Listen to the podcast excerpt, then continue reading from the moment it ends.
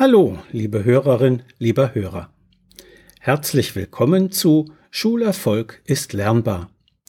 Hören Sie heute aus meinem gleichnamigen Buch einen weiteren Text. In dem geht es um die Legasthenie.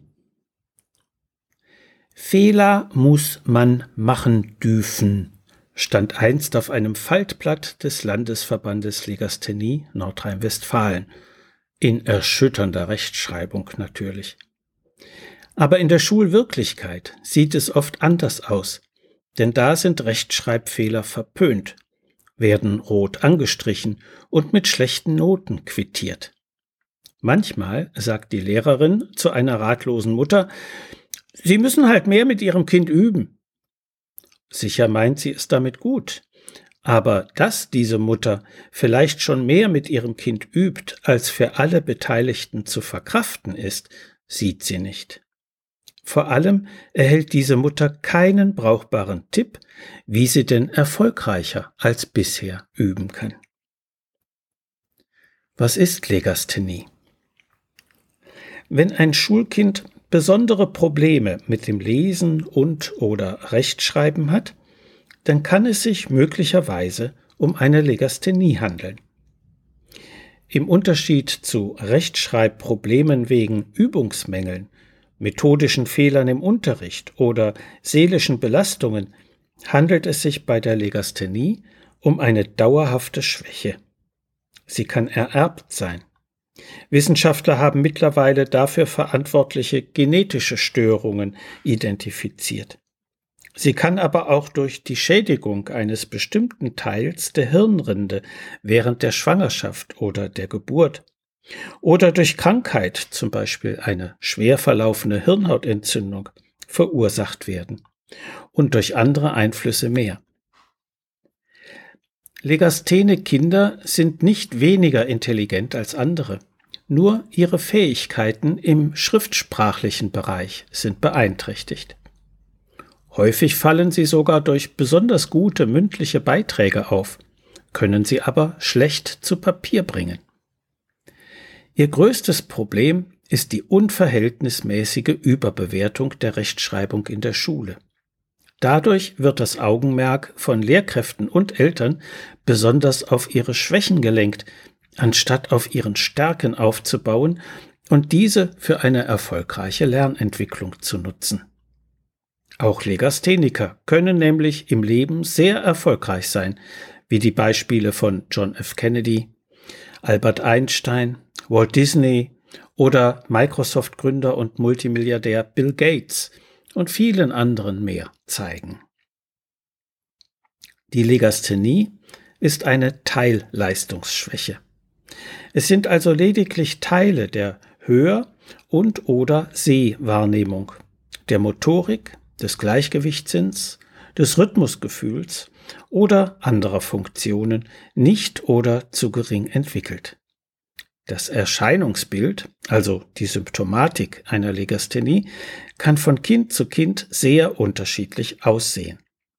Das hängt auch damit zusammen, dass das Umfeld von Kindern sehr unterschiedlich ist und dadurch bei dem einen förderlich wirkt und Defizite ausgleicht, von denen die Eltern noch gar nichts ahnen, während es beim anderen die Problematik verstärkt. Bereits vor der Einschulung ist es möglich, das Risiko des Auftretens von gravierenden Schwierigkeiten im Erlernen des Lesens und oder Rechtschreibens einzuschätzen. Beispielsweise mit Laute, Reime, Sprache, Würzburger Screening zur Früherkennung von Leserechtschreibschwierigkeiten. Mit diesem Test lässt sich ein eventueller Förderbedarf bestimmen, der mit entsprechenden Übungen die Lernchancen bis zum Schulstart verbessert.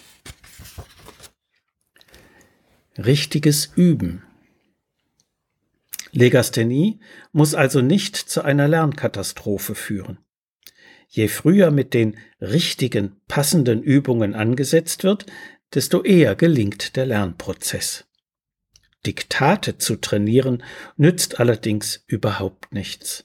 Es erzeugt lediglich Stress in der Familie und bestätigt das Kind regelmäßig in seiner Erfahrung, ich kann üben, so viel ich will, ich werde doch nicht so gut wie die anderen. Auf diese Weise werden das Selbstwertgefühl und in der Folge auch die Leistungsmotivation beschädigt. Letztlich können solche Kinder jede Freude am Lernen verlieren, völlig blockieren, auch in anderen Fächern versagen, depressive oder psychosomatische Symptome oder sonstige Verhaltensauffälligkeiten entwickeln. Ob Eltern für ihre Kinder die richtigen Übungspartner sind, sollte man im Einzelfall sehr selbstkritisch prüfen. Nur wenn sowohl das Kind als auch der Erwachsene in der Übungssituation entspannt und gelassen sein können, wird sie etwas nützen. Sollten Unlust, Streit, Gemotze oder Drohungen ins Spiel kommen, ist das Gehirn nicht aufnahmefähig und damit alle Liebesmüh vergebens. Eltern können jedoch Anregungen geben, die nicht direkt das Lesen und Schreiben betreffen, aber die dafür wichtigen Grundfunktionen stärken. Beispielsweise Freude an Sprache durch Reime, Wortspiele und Vorlesen vermitteln. Oder Spiele für die Hörwahrnehmung, Geräusche raten, Laute aus Wörtern heraushören und entsprechende Lernspiele, zum Beispiel mit dem Lückkasten. Oder Spiele für die visuelle Wahrnehmung. Ich sehe was, was du nicht siehst beispielsweise. Puzzles, Differix, Schaugenau oder Memory. Gemeinsames Singen, Musizieren, Trommeln oder Tanzen und schließlich Zungenbrecherverse. Wenn Wörter geübt werden müssen, sollte auf Bewegung und spielerisches Üben geachtet werden. Wörter mit dem Finger an die Wand, in ein Sandbett oder gegen die Decke schreiben und dabei buchstabieren.